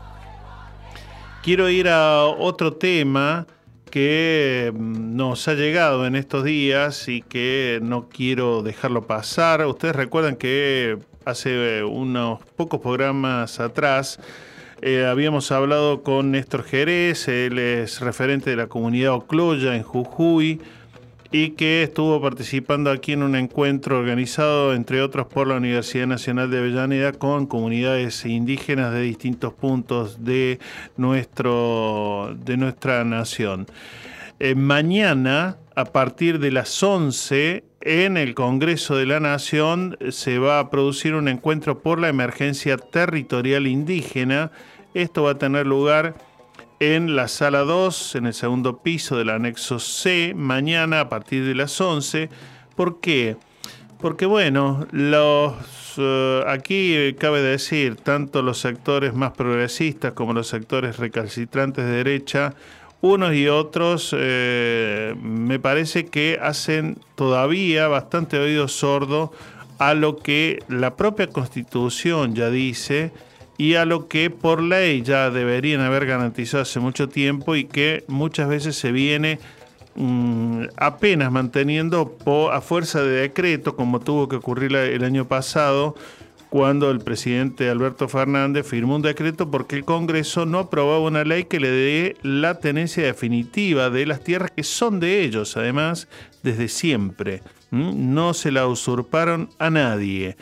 Entonces, mañana va a haber un, encuentro a las 11 ahí en el Congreso, en el anexo C, y para esto convocan no solamente la eh, organización que reúne a todos los pueblos originarios, sino también convocan madres de Plaza de Mayo, también eh, las abuelas de Plaza de Mayo, hijos de Capital, familiares de, de desaparecidos y detenidos por razones políticas, eh, bueno, y una cantidad enorme de otros organismos de derechos humanos. Así que quiero completar con la propia voz de eh, este querido eh, amigo eh, de la comunidad Ocloya, Néstor Jerez, que nos lo explica de esta manera. Los 40 pueblos, naciones originarias y sus 2.000 comunidades indígenas persistentes convocamos junto a organismos de derechos humanos este jueves 10 de noviembre a los diputados de los diferentes bloques partidarios al encuentro por la emergencia territorial indígena en el anexo C de la Cámara de Diputados.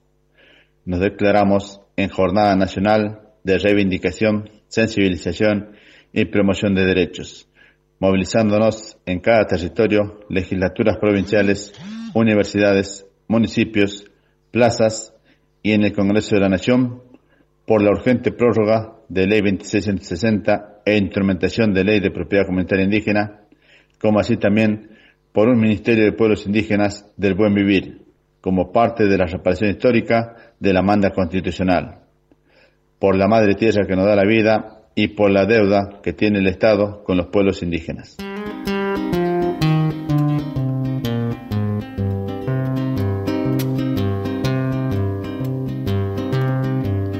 En mi barrio sin pretensión tengo mala reputación, que me movió, que me quedé, me consideran yo no sé qué. Y sin embargo no jodo a nadie por mi camino que no va a Roma, pero la gente le sienta mal que es un camino personal. A la gente le sienta mal que es un camino personal. Y todo el mundo habla de mí, salvo los mudos, claro que sí. En los feriados nacionales de la cama que no me saquen, la música militar nunca me supo levantar. Y sin embargo no jodo a nadie, si no doy bola al clarín que suena, pero la gente le sienta mal que hay un camino personal. A la gente le sienta mal que hay un camino personal. Todos me apuntan con el dedo, salvo los bancos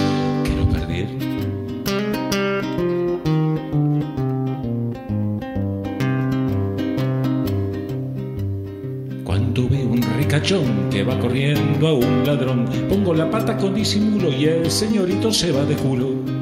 Y sin embargo no jodo a nadie, se ayudo al raje de un simple chorro, pero la gente le sienta mal que hay un camino personal. A la gente le sienta mal que hay un camino personal. Y todo el mundo se me abalanza, salvo los rengos que no me alcanzan. No necesito Jeremías para saber la suerte mía. Si una soga van a buscar, más que seguro me colgarán. Y sin embargo no jodo a nadie, siguiendo solo por mi camino. Pero la gente le sienta mal, que hay un camino personal. A la gente le sienta mal, que hay un camino personal. Todos ahorcado me verán, salvo los ciegos, es natural.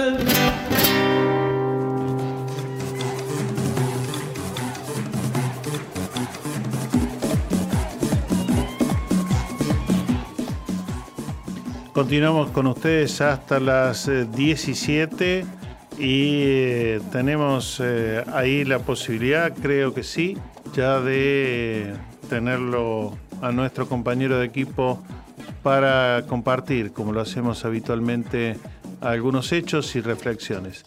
¿Sí? Agarre una silla, acomodo el mate y estamos, compañero. Y aquí estamos, compañero, así que mate dulce o mate amargo. La primera dulce y todo lo demás que viene amargo, como, como el tiempo que se vive, carajo. Para no, para no de pronto no empalagarme, sería la palabra. ¿Cómo estás, Víctor? Muy bien. Eh, he cometido un error y quiero hacerlo público, pero se puede corregir. El hecho que hoy se cumple un nuevo aniversario de la caída del muro de Berlín, cosa que todo el mundo parece que se olvidó que existió el muro. Mm, Y simplemente decir una cosa sobre el muro.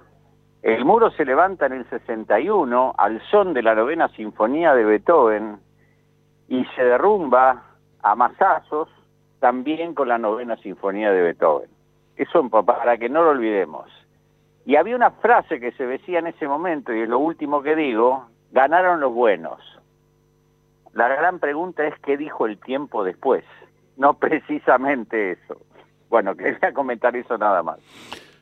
Sí, señor. Eh, y es más, vos sabés que yo estaba mm, por comentar también otro de los tantos muros que es el tema de las migraciones, sobre todo de Europa, las que llegan por el Mediterráneo y que ya casi ha producido 30.000 muertes, ¿no?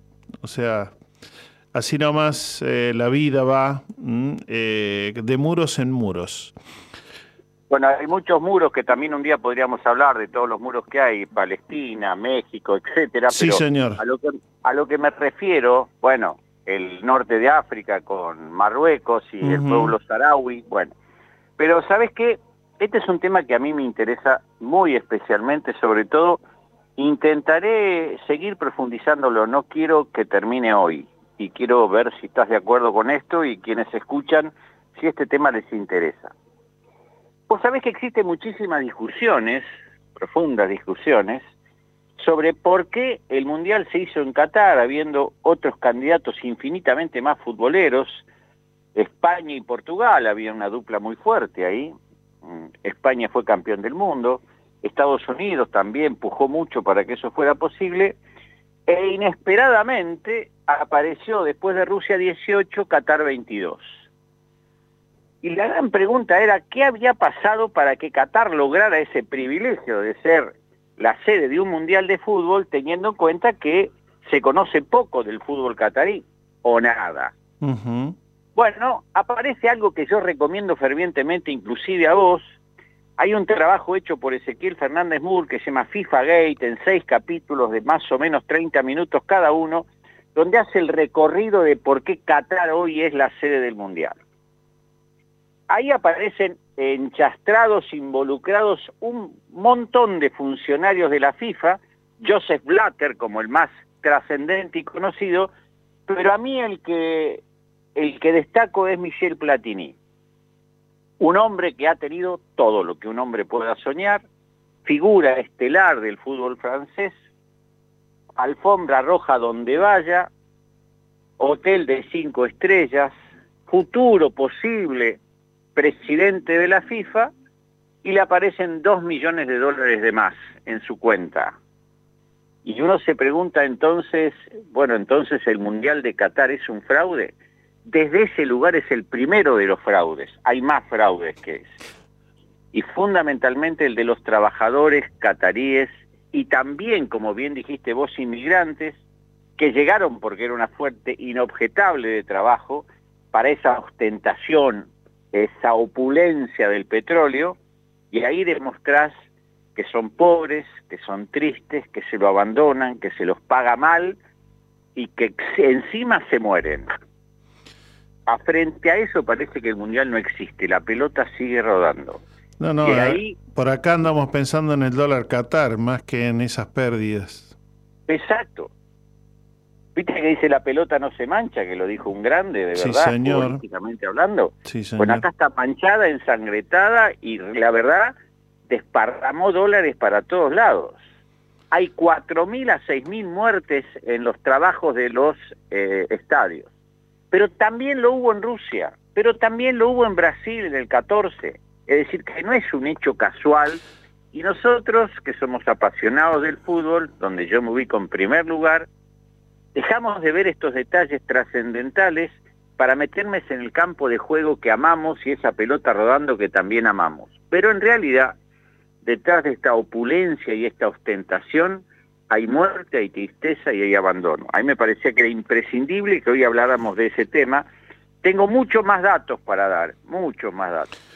No, Pero y- sí. Perdón. No, pero tranquilo, o sea, agregalos. Yo me estaba acordando que, bueno, nosotros lo tenemos muy presente, pero para el que no, no ha vivido, no ha nacido aquí en este país, podría seguir enumerando eso que vos comentaste de lo que pasó en Rusia, aquí y allá, con lo del 78 aquí en Argentina. Absolutamente. ¿no? O sea, Absolutamente.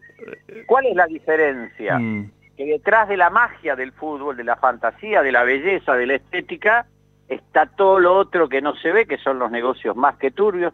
Te digo, cuando empezás este, a ver estos eh, videos que hace Ezequiel Fernández Moore, em- empezás a descubrir que eh, inclusive hay momentos que uno tiene tanto desagrado por lo que ve, tanto rechazo visceral por lo que ve, que hasta no lo puede explicar, porque cuénteme alguien, si alguien como en este caso Michel Platini o Joseph Blatter o Bursaco o tantos otros miserables necesitaban de esto para vivir. Ni siquiera para vivir bien, muy bien, excelente, superior. ¿Qué les pasa a la condición humana que ha entrado en, en- una decadencia tan absoluta? Ni te cuento con respecto a un trabajador inmigrante dentro de la sociedad catarí. No te acerques, no me mires, anda a los barrancones de la esclavitud a laburar, salí de ahí a laburar y volvé ahí a dormir. Este es el recorrido que hacen la mayoría de los trabajadores. Es decir, vos fíjate que todas estas situaciones que te estoy contando la van a vivir también de alguna manera, no tan directa, las personas que van a ir a ver el Mundial. Ya nos, ya nos enteraremos. Sí, sí, sí. Te, te- tendremos más, eh, más noticias para este boletín, como solía decir al- algún eslogan de, de un medio ya eh, casi desaparecido, ¿no? Pero bueno. Sí, claro. Eh, claro. En fin. Eh, hay, hay un detalle más que sería muy importante analizar. sí, señor. Existe algo que se llama OIT, que para los que no saben lo que significa esa sigla, entre ellos tantos, significa Organización Internacional del Trabajo. Reconoce de que todas estas deficiencias, palabra muy suave para lo que estoy hablando, merecen ser corregidas. Y yo me pregunto, ¿sobre qué? ¿Sobre el charco de la muerte? ¿Sobre la fosa? ¿Sobre qué corregidas? Si todo el mundo sabía que eso estaba pasando. Lo mismo que contaste vos cuando hicimos el programa. Nadie sabe que el Mediterráneo es una tumba para los inmigrantes. Nadie. En el planeta no hay nadie que se entere de que hay 30.000 personas que quedaron en la profundidad del mar. Bueno, el otro día, sí, el otro día una estudiante en, en una de las clases eh, rescataba esto que, que tal vez forme parte de, de varias de estas problemáticas que, que nos atraviesan, de lo que nos pasa, y decía que, bueno, vivimos un poco en la cultura de lo efímero, y yo creo que hasta el sentimiento de compasión, de solidaridad, ¿no? Porque, bueno, eh, cuánto tiempo estuvo esa foto hasta se transformó en una caricatura ese niño muerto en las playas del Mediterráneo, ¿no? Eh, y, y podríamos citar un millón de otros eh, casos. Y entonces decía, todos somos migrantes, todos somos esto, acuñamos esa famosa frase, todos somos Charlie Hebdo, so- bueno, en fin. Eh, pero creo que eh, corremos el riesgo, o por lo menos ya lo ha corrido cierto sector, de que por un segundo, por un minuto, eh, le despierta algún tipo de compasión y luego sigue la vida como si nada, ¿no? Exactamente. Y podemos agregar una postilla que me parece también valiosa. Se está en este momento celebrando la cumbre ambiental. Sí, señor. Y pregunto, ¿dónde carajo se está haciendo la cumbre ambiental? ¿En qué país se eligió para hacer la cumbre ambiental? ¿Egipto? ¿Qué pasa en Egipto?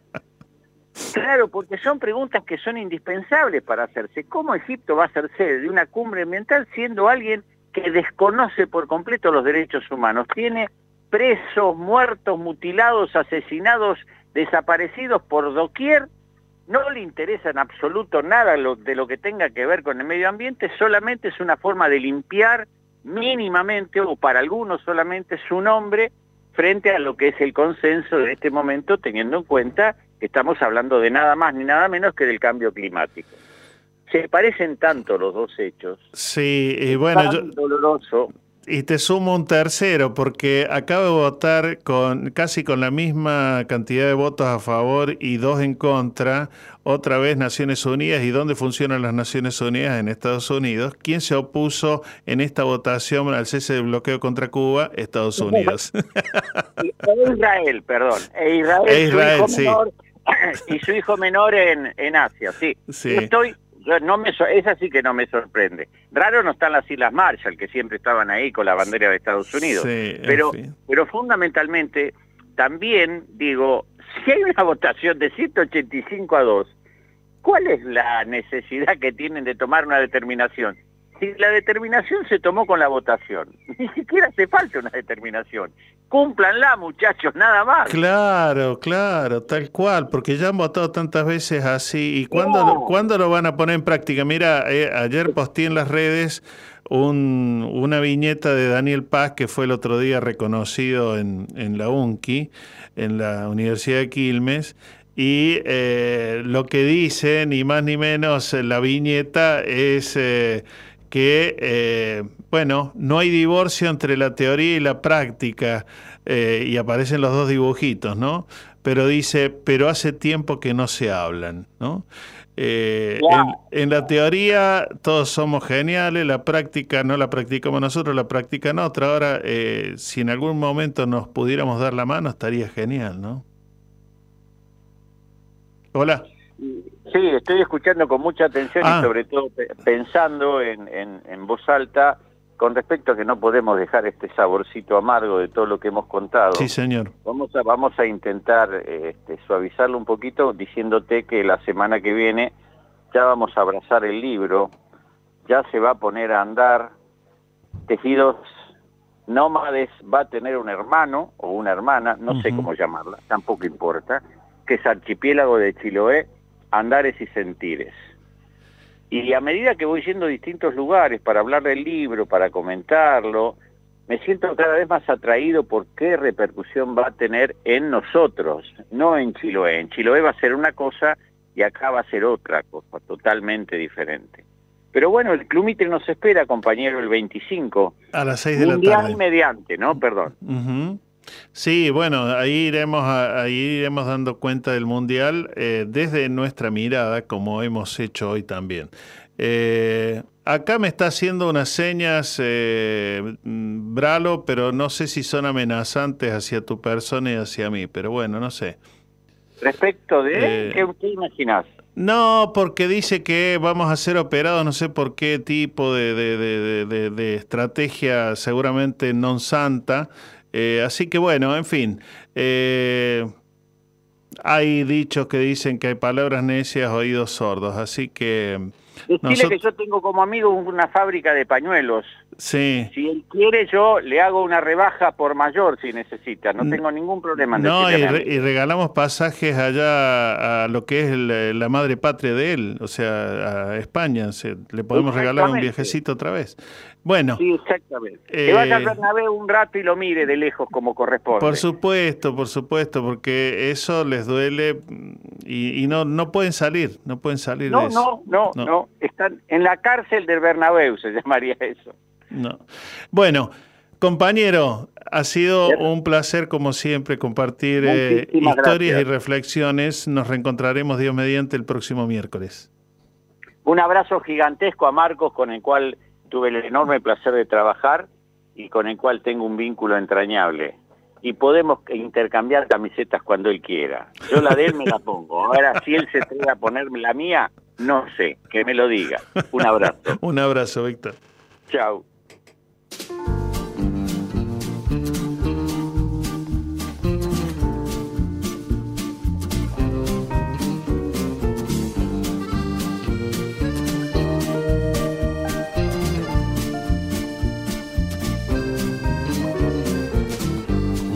Cómo fue, ni quiero saber.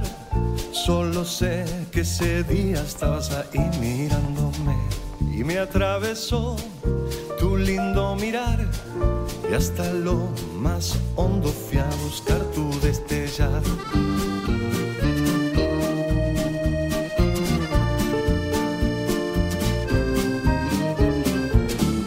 No sé si sabes que vos me podés ese dulzor que desparramas por ahí.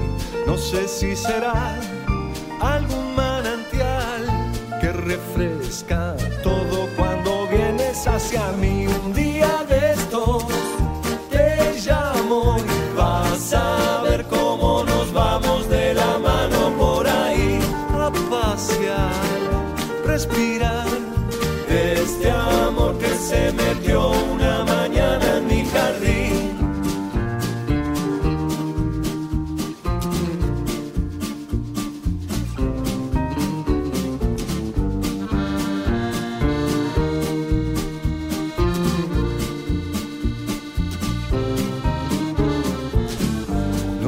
si te vas, volves o venís. Lo que sé que ando solo como un perro en la ciudad. No sé si será